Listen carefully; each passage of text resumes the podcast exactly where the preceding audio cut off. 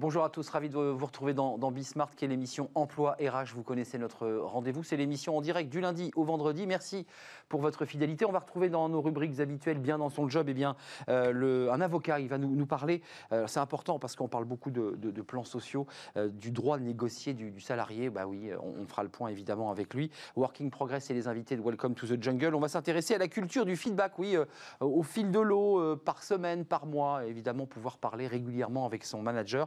Euh, par les finances, peut-être aussi, c'est un sujet important. Puis dans le cercle RH, on s'intéresse à la responsabilité sociétale des entreprises. On en parle depuis presque 20 ans.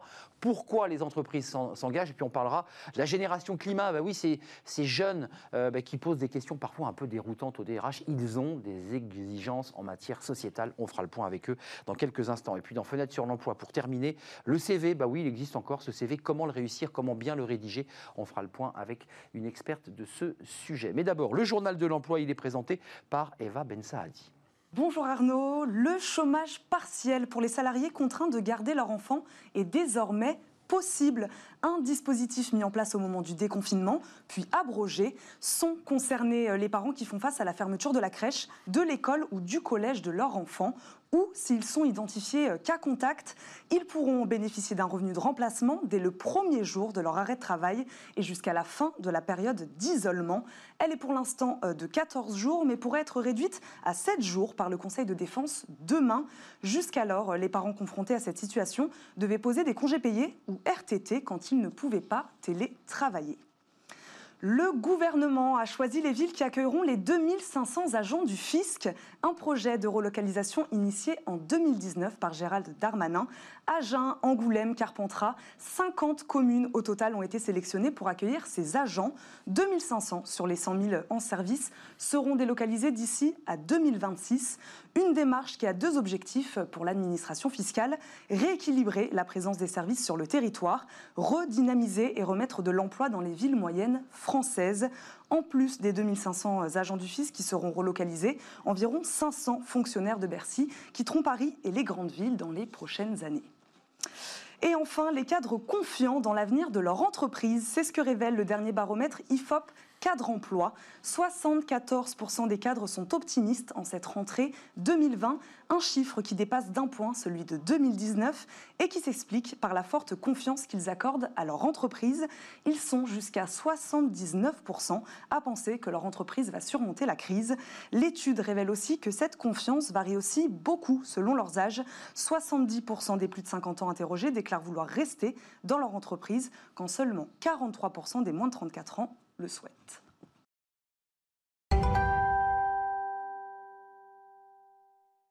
Bien dans son job, euh, bien dans son job, plus ou moins dans un contexte un peu particulier de, de tension, parfois de conflit, tout simplement de fermeture d'entreprise. On s'intéresse aujourd'hui, Emmanuel Burger, vous êtes avocat au, au barreau de Paris, spécialiste euh, sur ces questions de, droit du travail, euh, sur une expression, alors c'est important, c'est le départ négocié du salarié. Moi j'avais deux questions de Béotien en amont. Le départ négocié, a une sorte de malentendu. Ce n'est pas une rupture conventionnelle ou c'est une rupture conventionnelle? Alors le départ négocié avant la rupture conventionnelle qui a été instaurée, la rupture conventionnelle homologué, hein, ce qu'on appelle ouais. RCH, en 2008, c'était, euh, et c'est toujours d'une certaine façon, par, par principe, la rupture d'un commun accord entre, qui est décidé entre l'employeur et le salarié. On se met d'accord, je veux partir, je suis d'accord. Exactement. Donc ça, c'était euh, jusqu'en 2008, puisqu'à partir de 2008, le législateur a instauré la rupture conventionnelle homologuée, qui encadre, qui fixe un cadre, des contrôles, celui de l'inspection du travail, notamment sur le, le, consentement éclairé du salarié, et puis le montant de l'indemnité de départ, qui, peut, qui, ne peut pas être inférieur à l'indemnité de licenciement. Voilà les deux conditions, les deux, les deux points que vérifie vraiment euh, l'autorité administrative, l'inspection du travail. Et donc, à partir de 2008, d'une certaine façon, on a ce départ négocié qui prend la forme d'une rupture conventionnelle homologuée. D'accord. Important. En 2014, la Cour de cassation dit, elle rend un arrêt euh, en octobre 2014 qui précise que le seul mode de rupture du CDI, hein, je parle du CDI, je ne parle pas du CDD, eh bien, euh, amiable, c'est la rupture conventionnelle homologuée. Donc plus de départ négocié comme on l'appelait avant, d'accord? La Donc rupture conventionnelle homologuée. Si j'entends bien ce que vous me dites, pour essayer d'y mettre des mots euh, hors juridique, ouais. c'est la même chose. C'est la même chose, sauf que l'un est homologué, c'est celui qu'on va utiliser, mais c'est la même chose. C'est le même principe. C'est-à-dire qu'une rupture amiable, amiable du contrat de travail. C'est pas un licenciement, c'est pas une démission. On se met d'accord sur sur la rupture et sur ce, les conditions financières et euh, on fait homologuer par l'administration. Que aujourd'hui, Avec le recul, ça a explosé évidemment. Évidemment, le nombre de ruptures ont, été exponentielles. Exponentielles. depuis 2017, les ordonnances Macron, euh, on a même la rupture conventionnelle collective. C'est-à-dire que maintenant, ça peut même s'étendre, c'est plus individuel nécessairement, ça peut même être mis sur le plan collectif. Ce que je précise, parce que les entreprises ont constaté une chose, c'est que c'était un, mode de, de, résolution euh, du contrat amiable qui était bien pratique, mais euh, rapide, pour, rapide. pratique, mais pour, pour des dossiers à enjeux financiers limités au fond quasiment sans risque. Pourquoi? Parce que euh, il n'y a pas euh, de sécurité totale pour l'employeur, en tout cas pour l'entreprise. Le salarié peut toujours, même euh, si lorsque cette rupture a été homologuée, il peut aller au prud'homme, peut aller devant le conseil de prud'homme, réclamer tout ce que ne contient pas l'accord de rupture conventionnelle, à savoir des dommages et intérêts pour une exécution fautive du contrat de travail, des rappels d'heures supplémentaires, etc. J'ajoute aussi que pour l'entreprise, la rupture conventionnelle, c'est 20% de forfait social qui est une charge euh, patronale supplémentaire qui pèse sur l'indemnité de départ. Alors que, alors que, euh, il y a un, moyen qui, existait déjà avant et qui existe toujours aujourd'hui, c'est ce que moi j'appellerais le licenciement transactionnel, c'est-à-dire on se met d'une certaine façon d'accord sur les modalités de départ, le licenciement est prononcé, la transaction est signée ensuite. En principe, ensuite, s'il n'en est pas valable. Elle est plus faible que, dans la rupture ou c'est le même montant? Elle peut être du même montant? Non, je parle de l'intérêt du salarié à jouer cette, carte de licenciement. Elle ne peut, pas, peut pas être du même montant parce que ce moment la transaction serait nulle. Il faut effectivement qu'il y ait des concessions réciproques. Or, la concession principale du salarié, c'est de renoncer à, attaquer son, employeur ce que ne, ne, permettait pas la rupture conventionnelle. Donc, ça veut dire que vous mettez sur la table une indemnité supralégale, vous avez une indemnité de, licenciement. On appelle l'indemnité négociée avec l'employeur. Euh, si on veut, l'indemnité transactionnelle. Et la contrepartie pour le salarié, une fois qu'il a euh, de, la perception de cette somme, de cette indemnité transactionnelle, c'est la renonciation définitive à une action. Pas de recours possible. Pas de recours possible, sauf euh, remise en cause de la validité de la transaction elle-même, mais passons. Mais juste, maître, c'est intéressant, il y a quand même cette possibilité pour l'employeur et le salarié de se mettre d'accord, d'avoir une rupture conventionnelle, j'irais, encadrée, collective ou individuelle. Euh, l'idée, on s'en souvient, c'était de, désengorger les, prud'hommes, parce qu'ils étaient engorgés. Et puis, finalement, quoi, d'avoir un, un coût plus faible, c'est intéressant pour l'entreprise ou c'est moins intéressant? Il y a la rapidité, elle veut aller vite, elle veut se séparer d'un collaborateur. Ce que, ce que je disais, c'est-à-dire qu'on a, on a cette difficulté qui est que la rupture conventionnelle n'est pas bon marché pour l'entreprise. Une fois encore, ce forfait social de 20% et grève euh, j'allais dire, le, coût du, départ. Donc elle a un choix. Elle paye plus cher, mais ça va vite. Elle paye moins cher potentiellement, mais elle va au prud'homme. Est-ce qu'on peut le voir comme ça? Oui, enfin oui, mais c'est pas aussi simple. Mais disons que ça, pourrait effectivement être ça. Moi, je, constate simplement que pour les chefs d'entreprise, que conseille par ailleurs euh, sur ces sujets-là aussi, il est parfois et souvent plus intéressant de réfléchir à une forme de licenciement transactionnel, une fois encore, avec d'un côté la sécurité juridique, la transaction qui borde, et d'autre part le forfait social qui n'existe pas en la matière. D'accord? Par contre, euh, récemment, euh, on a vu, euh, depuis quelques, fonds, j'allais dire depuis, il y a eu ces barèmes, ce qu'on appelle les barèmes de conciliation, instaurés en 2013. Ce ne sont pas les barèmes Macron, tout à fait. Hein, c'est pas, c'est, non, c'est pas cela. Hein. Ils ont été, ils ont été à l'occasion des ordonnances, on, les a un peu retouchés. Mais le, je vais essayer de dire ça simplement. Les barèmes de conciliation, au fond, on savait que la conciliation, jusqu'à il y a quelques années encore, personne ne transigeait devant le bureau de conciliation. Soit on transigeait avant, soit on allait effectivement plaider son dossier, mais le bureau de conciliation ne savait pas grand-chose. Aujourd'hui, euh, il est à nouveau un, constitué de qui ce bureau de conciliation de, deux conseillers prud'homaux. D'accord. Hein. Euh, c'est la première étape euh, lorsqu'on saisit un conseil de prud'homme. On passe nécessairement devant le bureau de conciliation, qu'on appelle le bureau effectivement aujourd'hui d'orientation, mais peu importe, c'est le bureau de conciliation. Et chacun défend son chiffre. tentative de... conciliation. On, est là devant le conseil de prud'homme. J'ai saisi, je vais contester mon licenciement. Comme pour un divorce, vous avez possibilité d'avoir une médiation. Encore s'arrêter en chemin et concilier. À une époque, euh, pas si lointaine, ça ne marchait pas, ou très très peu. Mmh. Aujourd'hui, pour le salarié, moi je le conseille bien souvent, et y compris ça peut avoir un intérêt pour l'entreprise. Négocier dans ce dans il faut, Il faut négocier, essayer, c'est l'occasion, euh, et d'ailleurs on saisit même les conseils de prud'homme, de façon conjointe parfois. C'est-à-dire qu'on s'est mis d'accord entre employés salariés et, et employés et employeurs. Parce que vous voulez négocier dans cet Parce espace. Parce qu'on veut, négocier, on, a, on, veut trouver un accord. À ce moment-là, nous saisissons le, le conseil de prud'homme et nous faisons entériner l'accord devant le BCO, ce qu'on appelle le BCO. Pour éviter ces délais d'attente, parce qu'après, il faut traiter le dossier. Surtout, vous allez comprendre pourquoi l'intérêt. L'intérêt, il est majeur pour le salarié. Deux intérêts. C'est que euh, l'indemnité transactionnelle, comme je l'ai dit, elle est supérieure nécessairement à l'indemnité de départ, à l'indemnité de mmh. licenciement. Or, elle crée un, différé d'indemnisation avec Pôle emploi. Vous ne percevez pas, en tant que salarié, votre, surtout si elle est élevée, hmm. votre indemnité. Euh, il y a une carence de 6 mois, de 5 mois. 5 mois, c'est ça. plafonné à 5 mois en, euh, en matière de licenciement individuel. mais là, donc, l'intérêt, premier intérêt d'aller dans le bureau de conciliation, c'est que l'indemnité forfaitaire de conciliation sur laquelle on s'est entendu, dans les limites du barème, je ne reviens pas là-dessus, mais dans les limites du barème, elle est exonérée de carence chômage. Donc on peut enclencher le chômage derrière. Tout de suite.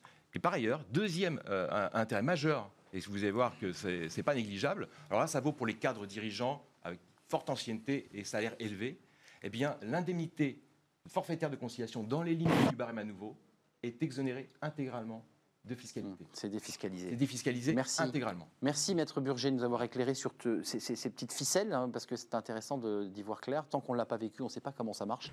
Merci, vous reviendrez nous, nous éclairer sur d'autres dossiers juridiques. Plaisir toujours partagé de vous, accueillir. Euh, tout de suite, on passe dans notre rubrique Working Progress. Vous connaissez notre rubrique avec les invités de Welcome to the Jungle. On parle du feedback. Qu'est-ce que c'est que le feedback? On en parle tout de suite.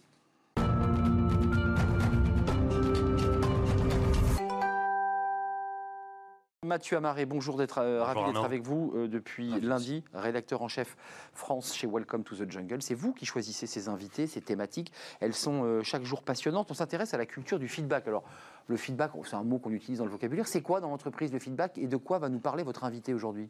Écoutez, le feedback, c'est un élément central, un élément hyper important dans la culture entrepreneuriale aujourd'hui, mais c'est aussi un des éléments les peut-être les plus mal compris ou les plus galvaudés. D'un côté, il est omniprésent dans nos quotidiens professionnels. L'art du feedback, il consiste à faire un bon retour. De l'autre, il est souvent réduit à juste faire des retours justement négatifs alors qu'il pourrait être bien plus. Et euh, aujourd'hui, pour euh, en parler avec euh, ma première invitée, Brigitte Offray. Brigitte Offray, bonjour. Bonjour. Merveille de la technologie encore, vous êtes euh, euh, en visioconférence depuis euh, votre domicile, je crois. vous êtes directrice générale déléguée du groupe Manutan. Manutan, pour rappel, pour ceux qui nous regardent, c'est le leader B2B européen, notamment en vente par catalogue d'équipements professionnels. C'est un gros groupe, hein. vous avez quasiment 700 collaborateurs. Et avec vous, Brigitte, on va directement rentrer dans le concret sur cette culture de feedback, puisque chez Manutan, en mars 2019, vous avez lancé un projet pilote auprès de 300 collaborateurs avec pour ambition de développer votre culture du feedback à l'ensemble du groupe d'ici 2021, si je ne me trompe pas. Euh, est-ce que vous pouvez nous expliquer euh, comment ce projet pilote euh, a été mis en place au sein de, au sein de Manutan? Alors euh, oui, alors déjà ce qu'il faut savoir c'est que le, principe du feedback c'est euh, ancré dans l'ADN et dans la culture de Manutan puisque un des piliers de notre culture euh, dit chez Manutan nous apprenons, partageons et progressons en permanence. Donc le principe du feedback euh, permanent, euh, c'est déjà euh, un élément de, notre ADN. Mhm. Par contre, on a souhaité donc accélérer en fait cette pratique, je dirais naturelle liée à notre culture avec le développement du groupe. donc en fait, nous sommes 2300 hein, en, Europe. Mhm. Le développement aussi des pratiques de, travail en équipe collaborative de plus en plus en mode projet et puis aussi donc les, attentes des, des nouveaux collaborateurs collaborateurs pour faire une approche beaucoup plus euh, structurée, systématique donc euh, du feedback ancré euh, dans les pratiques managériales et les rituels au quotidien. On donc, Pardon, excusez-moi, on comprend bien, c'est très vertueux, mais expliquez-nous la genèse de, de, cette, de cette idée de justement instiller cette culture du feedback au sein de l'entreprise. Qu'est-ce que vous avez réalisé et quel est le bien fondé en fait de ce, de ce, de ce projet pilote qui est assez novateur hein, dans, les, dans les entreprises françaises? Oui. Alors, euh, comment on a fait ça? Comme je vous dis, donc c'était euh, quand même quelque chose dans notre ADN, mais donc pour, euh, pour accélérer, ce que nous avons fait, c'est que nous avons décidé de faire un pilote. C'est une pratique très courante chez Manutan, donc de tester. Hein. Mmh donc, on a choisi un certain nombre d'entreprises, 300 collaborateurs, des managers et des non-managers. on a structuré l'approche en définissant ce que c'était pour nous le feedback, un bon feedback. On a construit des modules de formation euh, à la fois pour les managers et pour les non-managers, euh, très euh, concret, avec aussi des ateliers de pratique sur qu'est-ce que c'est un bon feedback, qu'est-ce que c'est un, mauvais feedback. je, On a vous arrête, juste, je vous interromps. Justement, vous avez cité un bon mot. Qu'est-ce qu'un bon feedback pour, pour voilà. Alors, ça, c'est très important. Vous en avez parlé d'ailleurs dans votre introduction. alors, un feedback, c'est effectivement le fait de faire un retour d'information à un interlocuteur pour lui donner des, des informations sur une une action qu'il a réalisée euh, dans sa mission pour le faire progresser. Donc il y a quatre critères pour nous pour que euh, d'un bon feedback. Euh, premièrement, il doit être factuel. Voilà, ça ne doit pas être un mmh. jugement, il doit être basé sur des faits. Des faits. Mmh. Voilà. Deuxièmement, il doit être recevable, c'est-à-dire que quand vous avez quelqu'un qui est dans les émotions, hein, c'est pas la peine de lui faire un feedback. Donc il faut trouver le bon moment et la bonne forme. Hein, on peut repousser un entretien, par exemple? Si on sent que la personne est, tendue ou en tension, on, doit repousser euh, l'échange? Exactement. Si par exemple un manager dans une, sort d'une réunion d'équipe euh, très perturbé euh, par ce qui s'est passé, ce c'est pas la peine d'aller le voir immédiatement. Il vaut mieux attendre et puis une heure après on lui propose un café. À ce moment-là, il est plus en capacité de recevoir le, feedback. Donc juste d'un mot, le feedback, on a compris. Vous dites que c'est un, un, moment formel. C'est formel aussi physiquement ou ça peut se faire dans un couloir? Parce qu'un feedback, ça peut être aussi d'un point de vue pratique un échange assez voilà direct. Est-ce que tu as remonté cette info Est-ce que tu l'as fait Ou est-ce qu'il faut formaliser dans un endroit où on s'assoit? Est-ce qu'il y a une méthodologie de, de lieu et de forme? Alors, euh, pas, pour nous, non. Euh, le, principe d'un bon feedback, et c'est d'ailleurs un, des troisièmes critères, c'est qu'il doit être euh, réactif et court. Mmh. réactif par rapport à l'événement et court. Donc, il peut prendre absolument toutes les formes. ça peut être fait à l'oral, ça peut être fait à l'écrit pour ceux qui sont plus à l'aise à, l'écrit, autour d'un café. Ça peut être fait aussi à l'aide d'un outil. Donc, chez Manutan, pour supporter le développement du feedback, nous avons mis en place un outil euh, spécifique de, de, feedback avec la société Flashbrand qui est disponible aussi euh, sur euh, les, téléphones. voilà. Donc quelle forme cela prend cet outil? C'est un champ de questions à remplir au préalable par le collaborateur ou, les deux parties savent au préalable ce dont avons parlé alors, les deux sont possibles. C'est un outil extrêmement, extrêmement flexible qui, peut permet de faire tout de suite un feedback à, son interlocuteur euh, en forme libre euh, ou qui permet de structurer le feedback euh, selon des thèmes, par hmm. exemple animation d'équipe, face à face, ce, que vous voulez, c'est tout à fait paramétrable. Donc le, plus important, c'est que le feedback il soit réactif, court, constructif et équilibré et la forme n'a absolument aucune importance. Après, les outils, ça aide, mais c'est pas le plus important. Juste une question question double. Euh, c'est un, outil de, bien-être au travail, parce que ça permet aux collaborateurs de se sentir à l'aise. Et est-ce que c'est aussi un outil de, productivité pour l'entreprise? Est-ce que vous avez des gains de productivité parce que vous améliorez euh, ces moments d'échange et, et de remontée d'infos? Est-ce qu'on peut le quantifier? Alors, euh, on peut l'évaluer. Alors, j'appellerais peut-être pas ça euh, euh, productivité, peut-être je dirais plus impact sur la performance de l'entreprise. Mhm. donc, comme on a fait un test, ben, quand on fait un test, on, derrière, on fait une enquête, on fait une évaluation. Alors, je peux vous donner deux, choses concrètes. D'un point de vue qualitatif, l'enquête qu'on a réalisée auprès de tous les, les participants pilotes, managers et non managers, a dit en majorité donc une, beaucoup plus grande fluidité et euh, dans les relations interpersonnelles, euh, le travail en équipe et beaucoup plus d'efficience.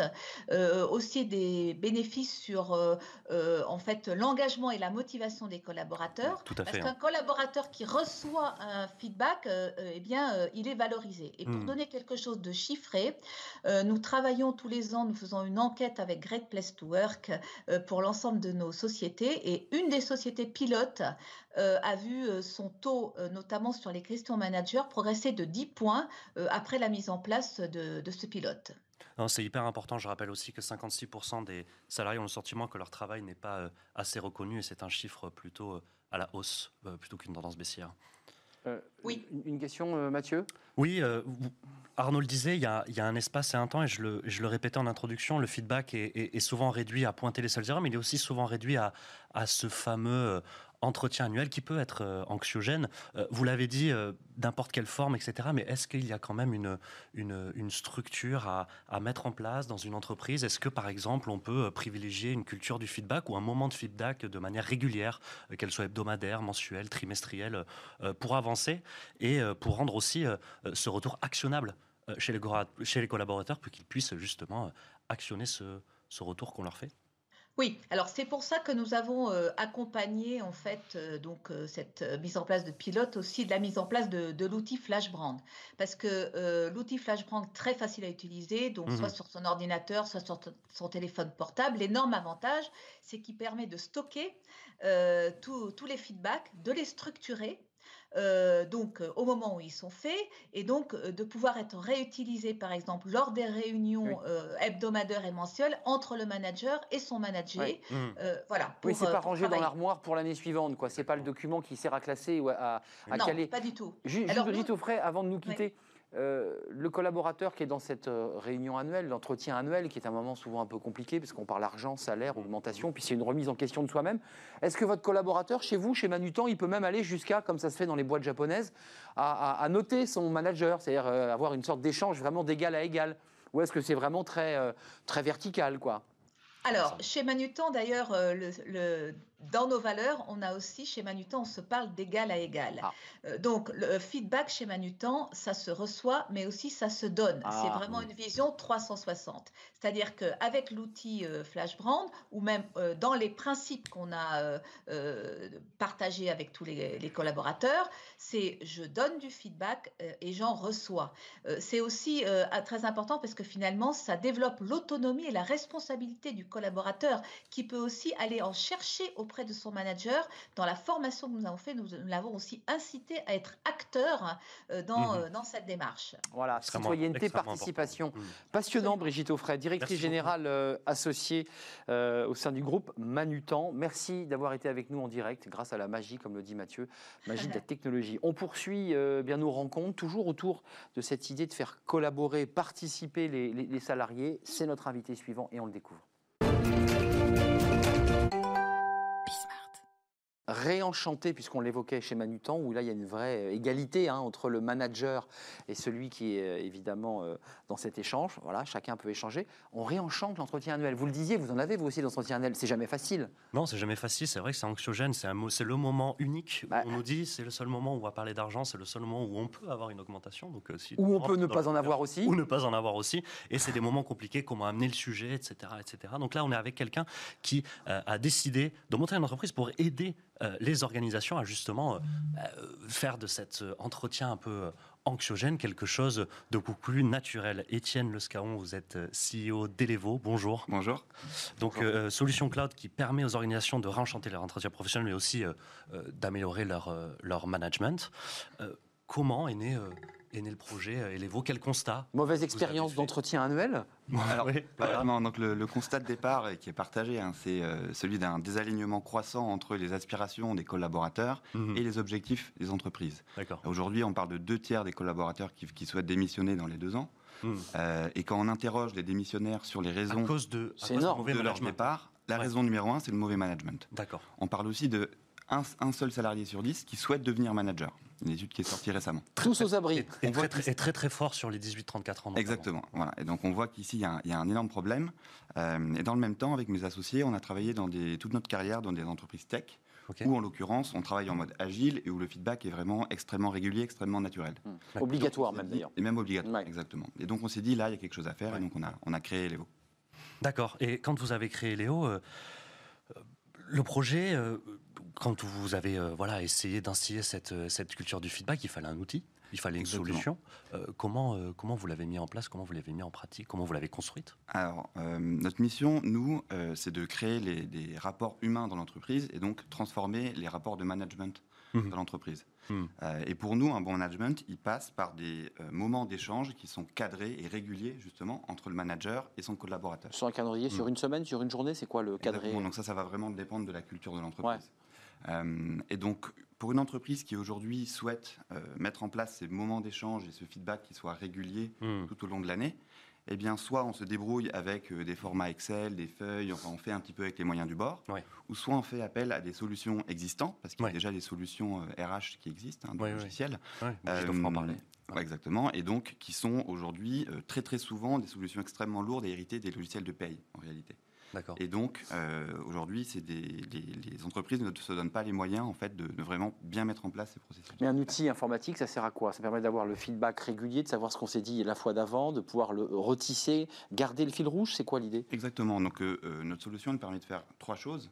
Donc, c'est d'une part mettre orchestrer tous ces moments d'échange plus réguliers entre le manager et le collaborateur et mhm. guider ces échanges-là. Le deuxième, c'est assurer un suivi des objectifs, donc à la fois les objectifs individuels et aussi les objectifs collectifs, donc tout au long de l'année, encore une fois. Euh, et le troisième élément, c'est le feedback. Votre invité précédente en, parlait également.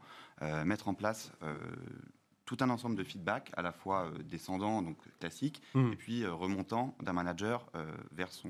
Justement, on en parlait, on en parlait avec le précédent invité, c'est ce fameux feedback à 360, parce que finalement, le feedback, on, on dit c'est descendant, c'est forcément le manager qui doit dire au collaborateur non, c'est ça. ça non, c'est à 360. Et, et, même, et même sur, si on parle de culture du feedback, puisque c'est le sujet d'aujourd'hui, ça va même au-delà juste d'un échange en one-to-one. Exactement, bien sûr. Donc nous, on accompagne certains de nos clients euh, donc sur du feedback remontant, comme on vient de l'expliquer, mais aussi du feedback transverse entre les équipes pour réduire les silos de communication qu'il y a parfois, mm. notamment dans les plus grands groupes. Euh, et donc la solution est utilisée par exemple chez Louis Vuitton ou AXA pour, dans cette optique toujours de, rendre le travail plus agile. Mais à, quelle forme ça prend? Mais c'est exactement la question. On, pense la même chose. Comment ça marche? Euh, Moi, je suis manager ou, ou je suis un collaborateur. Comment je fais? J'ai un outil j'ai Exactement. J'ai un outil sur lequel je viens solliciter euh, du feedback de la part de personnes. Je vais choisir. Les on l'appelle Il y a moyen de. Voilà. On peut exactement. On peut appeler, solliciter le feedback de euh, différentes personnes spontanément. Et ensuite, je vais recevoir une synthèse euh, de, de, ce qu'on m'a mm. dit. Mm. Et donc, on a lancé ça aussi dans des startups en forte croissance, donc par exemple chez Captain. et on a vu qu'en assez peu de temps, les gens, en plus d'avoir cet usage digital, sont allés se parler aussi, se dire ah tiens j'ai parlé de ça dans le feedback et donc on a aussi euh, créé des échanges supplémentaires hmm. dans l'entreprise qui n'existaient pas précédemment. Hmm. Un dernier mot. on parlait de quantification et de pondération aussi euh, euh, de cette culture du feedback. Comment l'évaluer, comment la mesurer? Quels sont les retours, quels sont les feedbacks de vos clients? On a des retours extrêmement positifs. Donc d'une part des équipes RH qui sont en charge de déployer la solution, euh, mais on s'attache aussi énormément à interroger les utilisateurs de la solution, et mmh. on a des taux de satisfaction extrêmement élevés, au-delà de 75%, alors que souvent on parle quand même de sujets d'évaluation, etc. Mmh. Donc c'est pas forcément sensible. Des sujets Exactement. Merci, merci Étienne, merci Étienne Lescaron, CEO d'Elevo. Euh, réenchanter l'entretien annuel à travers, on l'a compris, un outil cloud euh, assez pratique. Euh, merci Mathieu d'être venu sur le plateau avec vos invités, merci. les invités de Welcome to the Jungle. On vous retrouve demain évidemment pour de nouvelles aventures, un nouveau thème, on le découvrira ensemble bien entendu. Tout de suite c'est notre débat, le cercle RH, la RSE. Toutes les entreprises en ont entendu parler, c'est un peu comme le feedback, responsabilité sociétale des entreprises. Ça veut dire quoi? Comment ça marche? Et pourquoi cette génération climat est en train un peu de percuter euh, bien les, les, DRH en leur posant des questions, bah, évidemment, qui sont un peu surprenantes autour du climat, de l'engagement citoyen? On en parle dans quelques instants.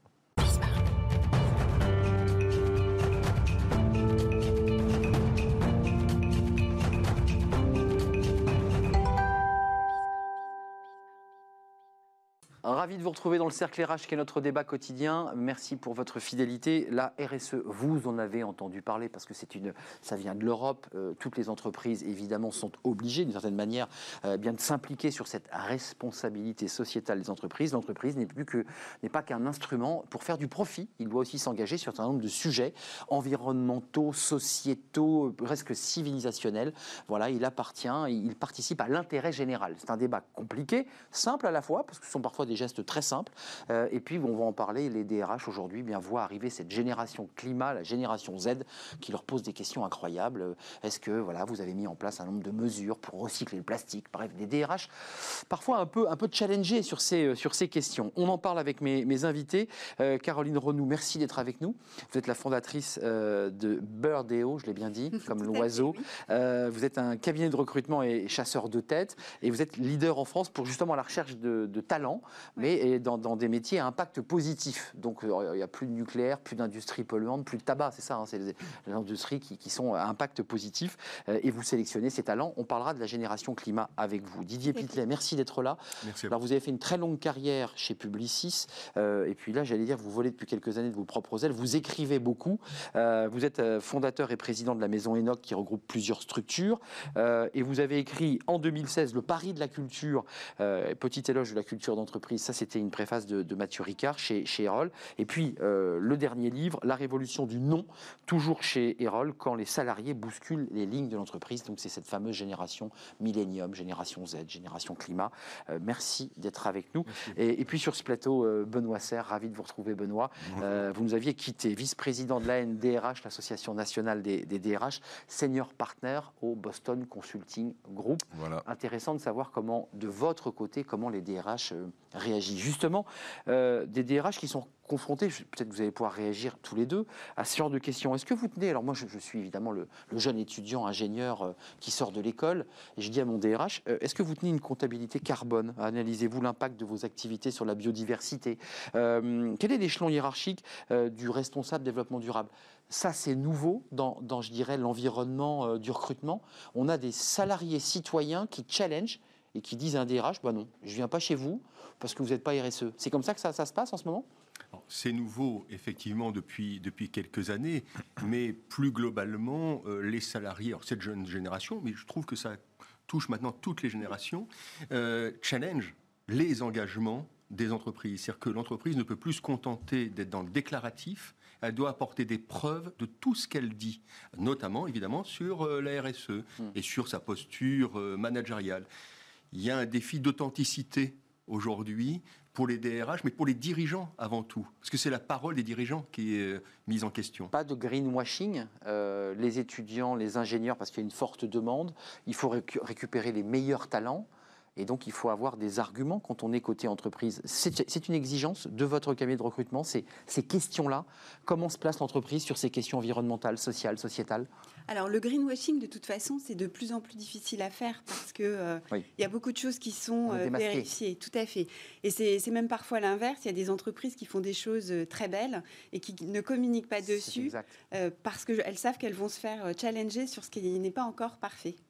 Et après, pour euh, rebondir, c'est vrai qu'il y a les salariés jeunes et moins jeunes qui s'intéressent à ces questions, mais les entreprises sont aussi beaucoup challengées par les consommateurs et mmh. par les financeurs. Et par les ONG. On va y venir sur les financeurs parce que ça sera la, fin de notre débat. C'est en quoi le marché euh, influe, les investisseurs influent et en quoi c'est utile pour une entreprise.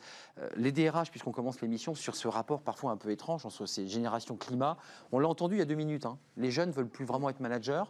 Euh, il y a 7 salariés sur 10 qui disent vouloir démissionner parce qu'ils ne sont pas à l'aise avec leur management c'est un bouleversement dans, je dirais, la, relation au travail, la relation à la hiérarchie et au recrutement d'ailleurs. En fait, il y a eu, plusieurs euh, phénomènes. Euh, il y a eu un phénomène très environnemental qui demeure encore aujourd'hui. Euh, le seul petit défaut que j'y trouve, non pas à l'environnement, mais c'est au fait que les États, en fait, se sont saisis de ce sujet et l'ont beaucoup normé. Et comme on a fait beaucoup d'environnemental, ce qui est extrêmement bien, on a oublié la deuxième partie de la RSE, qui est la dimension sociétale ou sociale. C'est là où les entreprises sont les plus attendues. Et pour répondre à votre question, les candidats, et ce n'est pas une affaire de génération, je suis d'accord, en fait, ils sont extrêmement sensibles à la cohérence de l'entreprise, entre ce qu'elle dit et ce qu'elle fait.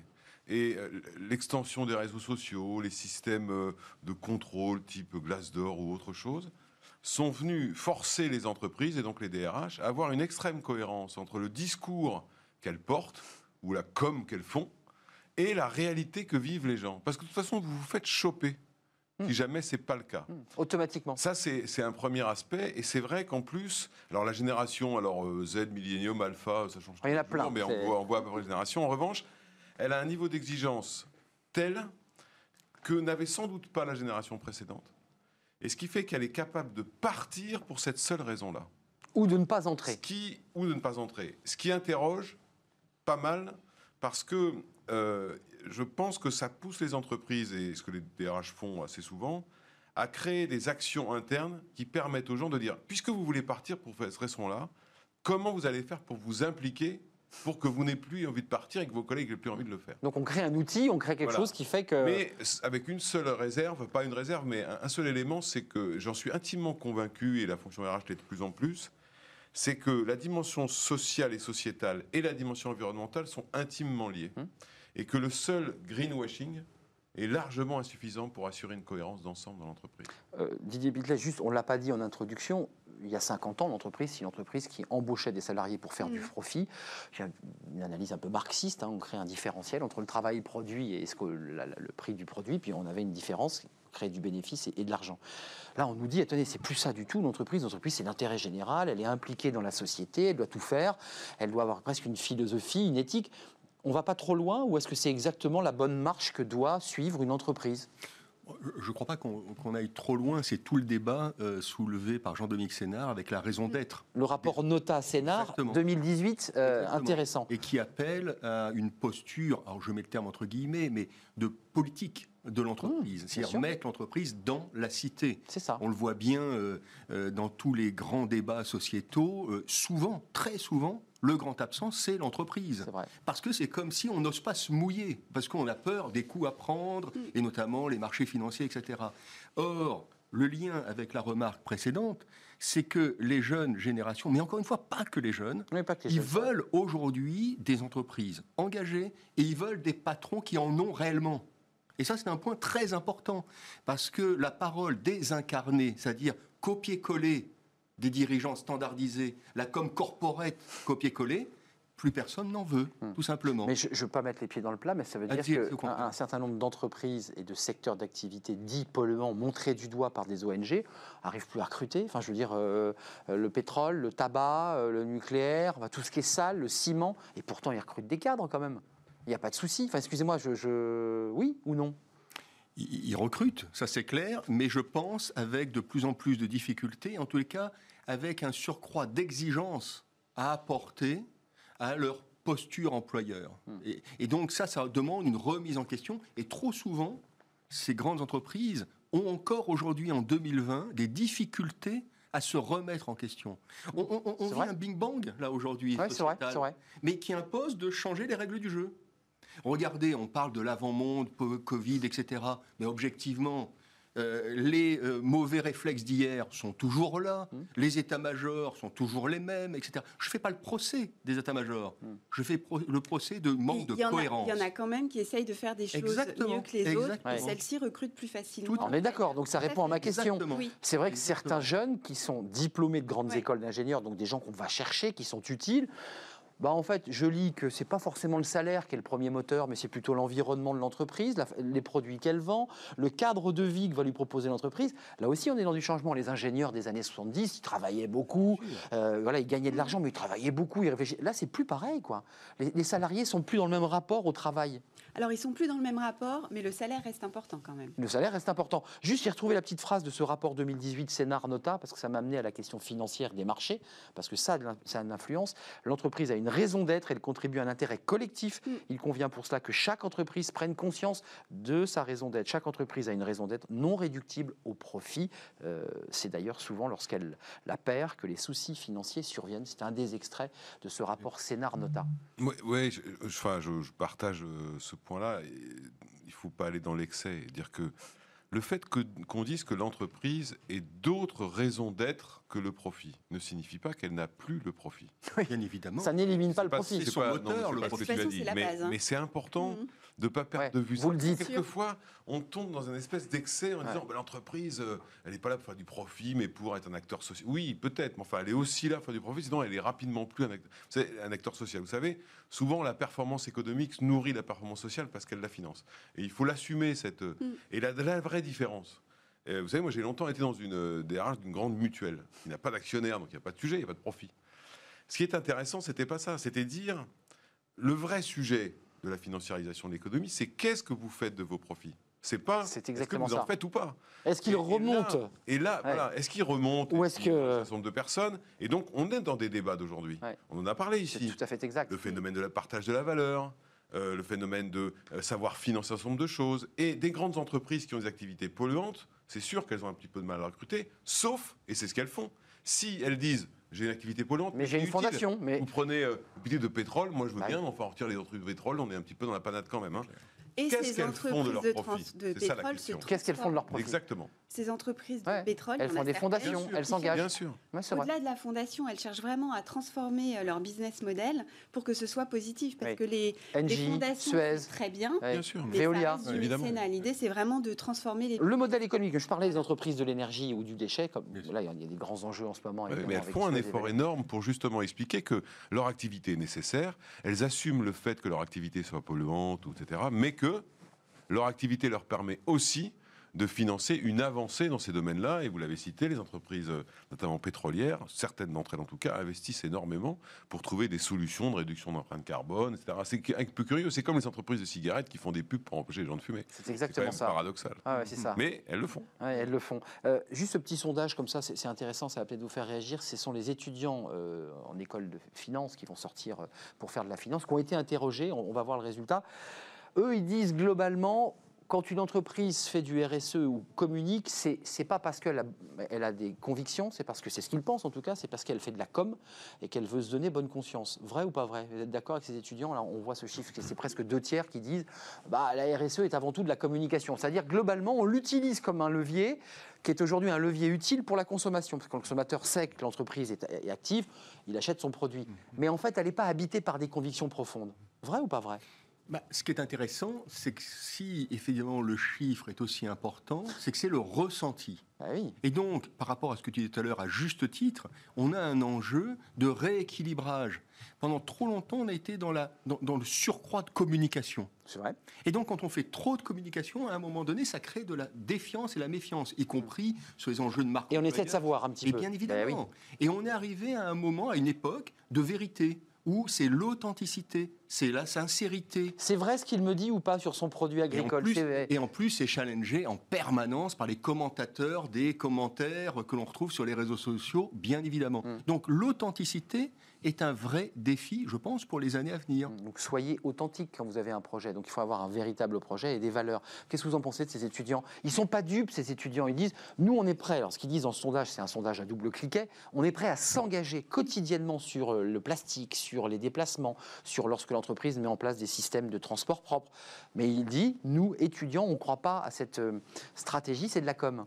Je pense que c'est quand même euh, très simplifié parce que euh, communiquer sur et sur les doigts des étudiants. C'est difficile. Et effectivement, je pense qu'il faut, euh, faut être exigeant envers les entreprises, mais il faut être exigeant aussi envers les étudiants parce que la RSE, c'est des sujets euh, très complexes, hmm. euh, qui sont interdépendants. Pas qu'environnementaux, l'a dit Exactement. Et il suffit pas de dire je mange bio et je fais du vélo, donc je suis RSE compatible. Moi, je disais que Google, c'est le baby-foot et on vient en tongs et en short. Et, le journaliste qui écrivait le papier, ça m'a fait marrer, dit mais c'est la boîte où on est le plus pressuré. Bah, donc c'est très drôle, espèce d'ambiance un peu fun. On vient avec son vélo, c'est la c'est le monde de la startup nation. Mais en fait, on en bave quand même un peu, quand même. C'est intéressant ça aussi dans le rapport au travail. le startup nation, ça vous a euh, généré le Chief Happiness Officer. C'est ça. Donc, euh, bon. Bah, on est tous contents. Quand on décrète que l'entreprise est garante du bonheur sur Terre, c'est là qu'il commence à y avoir un problème. Ben oui, et oui, et oui. Euh, et c'est pour ça que ces étudiants sont méfiants. Un nouveau job. Mais bien sûr, mais ces étudiants sont méfiants. Et d'ailleurs, il y a un phénomène très intéressant que moi je constate, parce qu'on anime à peu près 200 tables rondes par an, donc on n'est pas dans les études. Non, c'est du concret, là, ouais, c'est ça. On est dans les, dans les triples ouais. cœur des gens. Eh bien, on rencontre depuis maintenant 3-4 ans le phénomène de l'entreprise buissonnière. C'est-à-dire des jeunes gens qui ont des super diplômes, qui ont bien démarré dans la vie, etc., qui vers 28-30 ans se réveillent, se disent ah, je veux pas vieillir comme ça. Et ils foutent le camp. Alors, soit pour un tour du monde, un euh, truc, du monde, monter un restaurant, monter euh, une boutique, et ça. Et quand on les interroge une fois qu'ils ont franchi le pas, leur commentaire est de dire nous sommes heureux. Hmm. Donc, la notion, c'est terrible. Heureux de se réaliser. Et eh ben oui. Il se, il se réalise. Vous avez trouvé le bon mot. Il se réalise. Et on ne se réalise plus dans l'entreprise. Et bien sûr. mais bien évidemment. C'est danger. C'est un, danger. D'ailleurs, Didier, il y a deux mots essentiels qui caractérisent en revanche cette nouvelle génération. Moi, je pense que c'est une génération de la défiance. C'est-à-dire qu'elle n'a pas une logique de confiance a priori. Bah, quand on voit les questions, Et l'entreprise gagne, gagne la confiance petit à petit, mais par contre, elle se perd à une vitesse incroyable. Donc, c'est une génération de la défiance. Et, mais c'est pas un défaut, mais il y a des explications, c'est un peu long. Euh, c'est compliqué pour l'entreprise. Hein, euh. Socialement, pourquoi, ou sociétalement, pourquoi on en est arrivé là. La deuxième chose de, cette euh, caractéristique, c'est que le, on est à l'heure de l'auto-jugement permanent du 360. Mm. Vous prenez une, bagnole de location, on va vous évaluer, et puis lui va vous évoluer. Enfin, tout le monde, donc les entreprises, c'est pareil. Et il y a un autre chiffre que j'avais vu dans une enquête qui est sortie l'an dernier, qui était intéressante, et qui pose la question de la politique RSE. 15% des salariés disent la politique RSE de mon entreprise a un impact sur ma vie dans l'entreprise. 15%, c'est rien du tout. Donc c'est pas grand-chose. Ça veut dire que c'est comme si ces politiques RSE étaient déconnectées de ce que vivent les gens. Et le problème, il vient de là.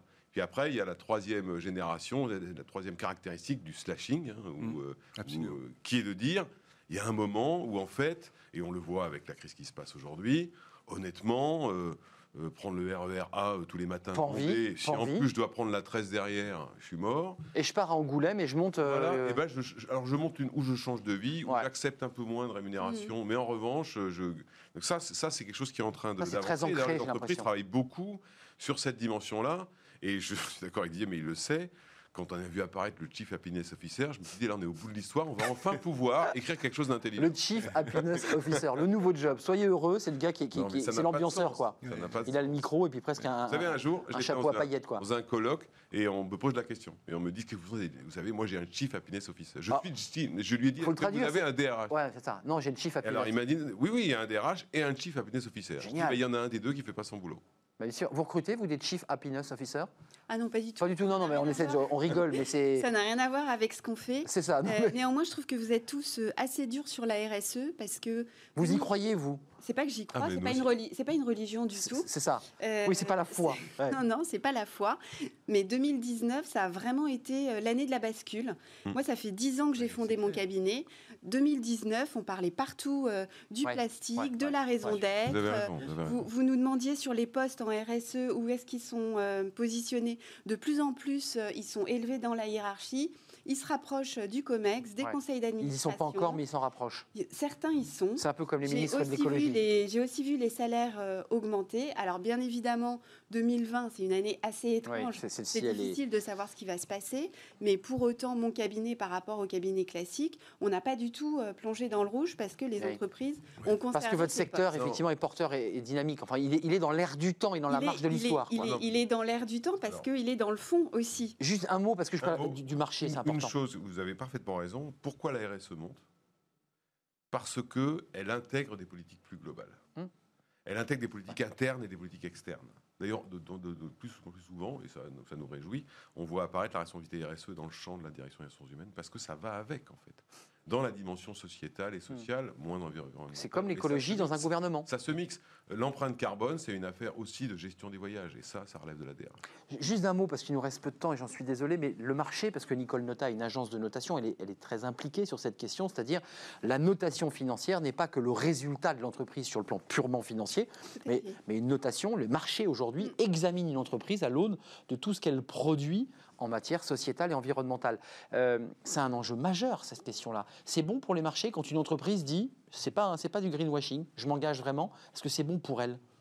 Euh, Bien évidemment. Le marché est sensible à ça. Bien sûr, le marché est sensible. Encore une fois, et pour rebondir, il n'y a pas de critique de la RSE parce que tout le monde est d'accord avec la RSE. On ne peut pas être contre dans l'absolu. En revanche, on doit être extrêmement vigilant sur la déviance des communications parfois abusives. Et je pense que ça, c'est un point important. Donc les marchés financiers sont très sensibles. Le tout, c'est qu'il ne faut pas créer de nouveaux dogmes à la mode. Et ça, c'est très important, parce que les financiers sont quand même généralement les premiers à créer de nouveaux dogmes qui s'appliquent après dans le monde entier dès lors qu'on est coté. Euh, vous faisiez allusion à ma carrière euh, chez Publicis, où j'ai effectivement créé beaucoup d'entreprises là-bas et, passé 16 ans.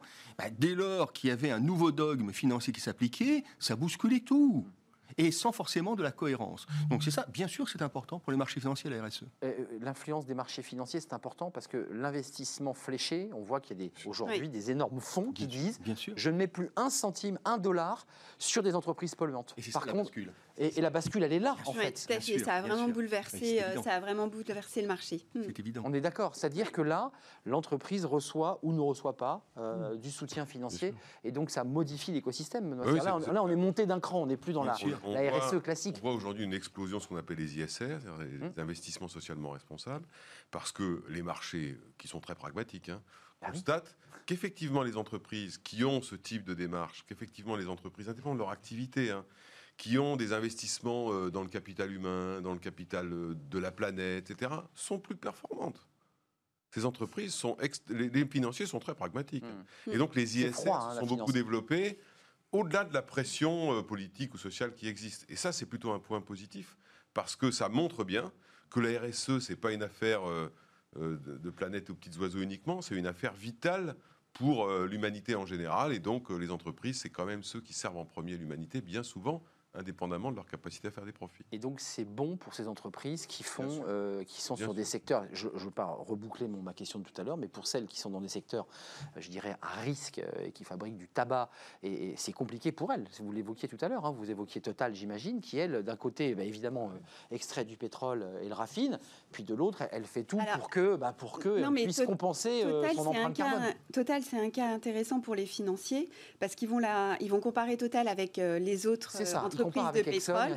Et, euh, Total est extrêmement bien noté parce que justement, ils sont en train de se transformer pour un monde mmh. sans pétrole. parce qu'ils anticipent sur le solaire. Il faut préciser que Total, euh, évidemment, mmh. entreprise pétrolière, investit des. Il ne faut pas négliger que ces entreprises ont, euh, elles ont une force de frappe énorme, donc elles ont une capacité à changer les choses bien plus forte. Mmh que euh, des startups qui sont, qui sont là pour initier des idées. Absolument. Mais il ne faut pas négliger que dans, dans, la solution, il y a aussi les grandes entreprises. Oui, parce que leur poids financier, parce que leur impact est très fort. Merci à vous, merci, été ravi de, de, vous avoir sur le plateau. Didier Pitlet, la révolution du nom, un grand nom en bleu, hein, le, nom. Oui, oui, avec euh, voilà. d'exclamation. Hein. Avec une, une, très jolie vache très colorée. Euh, quand les salariés bousculent les lignes de l'entreprise, assument leurs envies et décident de leur vie. On en a parlé sur ce plateau, c'est chez Erol. Merci à Benoît Serre d'être venu vice-président de l'Association nationale des DRH. Et merci à Caroline Renou, fondatrice CEO de Burdeo. Je l'ai encore bien dit pour la deuxième fois. C'est plutôt pas mal. On reste ensemble évidemment quelques instants parce que ces fenêtres sur l'emploi, c'est pas tout à fait la fin. On s'intéresse au CV. Bah oui, il reste encore des CV, des gens qui écrivent des CV, qui collent une photo. Il faut pas le rater, ce CV. C'est ce qui va faire que le recruteur vous recrute. C'est tout de suite.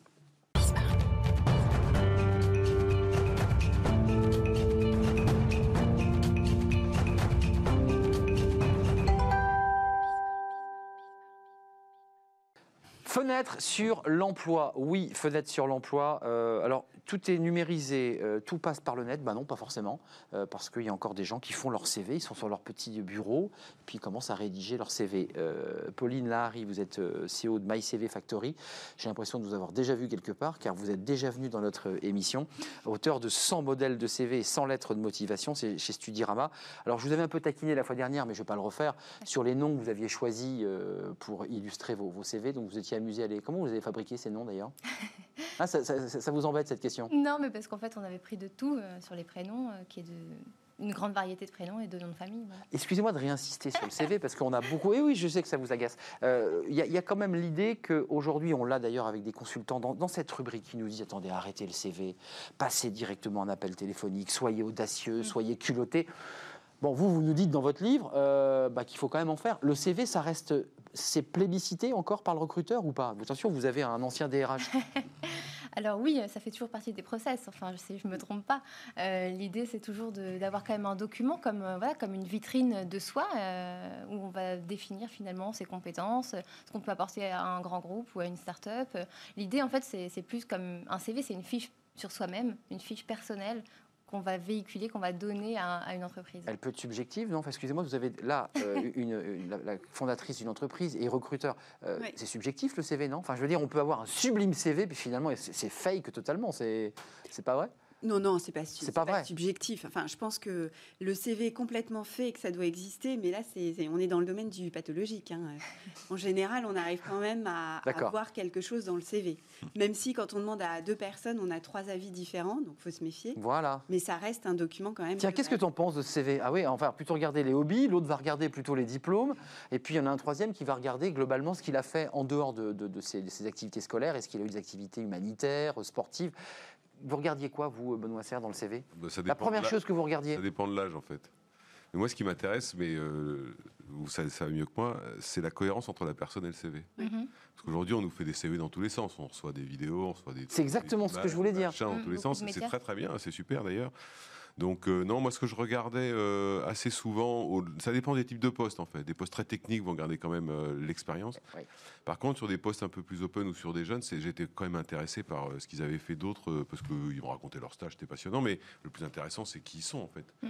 Et c'est pour ça que quand tout le monde me parle de l'IA qui remplace les recruteurs, j'y crois pas parce qu'il n'y a rien de plus important qu'un entretien de recrutement. Mm, c'est ça, vous l'avez souvent dit sur ce plateau, c'est le regard, c'est la façon dont on s'exprime. Mm. quels sont les trois conseils, quatre conseils importants que vous donnez Parce que j'ai donné le CV, il y a euh, les hobbies tout à la fin, les langues pratiquées, bien sûr. Il y a le, corps, parfois on n'a pas grand-chose. Quand on, est, on débute, on n'a rien à présenter. Puis il y a tout ce qu'on a fait à côté. J'ai un BAFA, mmh. j'ai fait de l'humanitaire, mmh. j'ai fait l'Himalaya, j'ai fait un trek voilà, les conseils que vous donnez à ceux qui nous regardent. En fait, d'abord, euh, c'est d'essayer de transcrire en langage recruteur euh, des choses qui nous paraissent. Euh, Donc il y a un langage recruteur. Bah Oui, c'est-à-dire que j'ai fait l'Himalaya, en soi c'est très bien, mais qu'est-ce que j'en ai retiré? Qu'est-ce que ça. t'a apporté? Et du coup, en quoi c'est transférable dans une entreprise? Courage, risque, engagement. Par exemple, exactement. Et là, du coup, ça parle tout de suite un peu mieux. Donc nous, dans nos CV, par exemple, on va écrire, voilà, j'ai grimpé l'Himalaya, et on va dire en dessous, enseignement clé, deux points, et on va énumérer effectivement ce genre de, de vocabulaire-là. Donc ça fait un peu des, mots-clés, c'est un peu marketing, mais, euh, mais c'est vrai que du coup, ben, on se dit, voilà, lui, il a pensé euh, euh, à nous, recruteurs, il, sait nous parler. Photo ou pas photo? Moi, je suis plutôt pour. Après, effectivement, là-dessus, chacun a un peu ses idées, mais moi, je trouve que c'est toujours bien de mettre quand on est, sur un nom. Mais... Ouais, on est jeune, on est un peu mal dans sa peau, enfin, ça, ça nous est tous arrivé, on, on si on n'est pas, pas terrible. on ne la met pas, voilà. Mais moi, je suis plutôt partisan pour faire. Ouais, moi, je recommande plutôt de la mettre. En plus, avec les réseaux sociaux maintenant, il y a des photos Bien sûr, Facebook. Partout, bien sûr. Bon, en général, on est. Donc, un recruteur, il finira forcément de toute façon par voir euh, votre tête. Et puis, euh, même s'il se renseigne un minimum sur Google Images, il va forcément trouver quelque chose. Oh, ma question va être. Il vaut mieux mettre la bonne photo. Oui, c'est ça. Avant de nous quitter, ça va faire rire peut-être euh, avec des RH et, et présidente de société, mais faut pas mentir. Ah non. On peut enjoliver un peu? On peut marketer son CV. Maintenant, euh, si on met qu'on a telle compétence et qu'en fait, euh, voilà, qu'on a fait du management, par exemple. Automatiquement, on se fait démasquer. Ben, ça va se voir euh, la première semaine de la prise de poste. Donc là, ce serait ridicule de mentir là-dessus. Avant de nous quitter, qu'est-ce que regarde le plus un recruteur dans un CV, selon vous? Selon moi, je dirais le potentiel du candidat. Donc, hmm. sur toute cette base, voilà, le contenu, les intérêts, le le style, on va essayer de, savoir si cette personne va bien matcher euh, l'entreprise et s'il va bien se développer. Mais à vous peut-être de, répondre plus tard. Bah là, on ne peut plus répondre parce que malheureusement l'émission est terminée, mais vous reviendrez parce que cette question du CV et de la subjectivité ou de l'objectivité, parce qu'il y, a aussi, il y a aussi de l'objectivité dans un CV, est intéressant. Et qu'est-ce qu'on va chercher euh, chez quelqu'un euh, Studirama, ça c'est votre livre sans modèle de CV et sans lettre de motivation. Vous avez le choix et surtout vous avez des prénoms très très drôles à découvrir. Je sais que vous n'aimez pas que je le dise. c'est votre livre et vous êtes la, fondatrice de My CV Factory. C'est donc le cœur de votre métier. Les CV. Vous n'êtes pas encore lancé dans mon CV vidéo? Non. Hein, vous n'avez pas de conseils sur le, côté vidéo, parce que c'est important. Merci en tout cas de, nous avoir suivis aujourd'hui. Merci à toute l'équipe technique, à Fanny Griesmer. Merci à vous qui êtes restés avec moi pour m'accompagner jusqu'à la fin de l'émission. On se retrouve demain, euh, le cercle RH avec nos experts. on va revenir évidemment sur cette semaine sociale euh, avec le prolongement du chômage partiel. Vous l'avez vu, c'est Bruno Le Maire qui l'a annoncé jusqu'à l'été 2021. La crise est là et l'État aussi. On en parlera sur ce plateau. Merci à vous et à demain.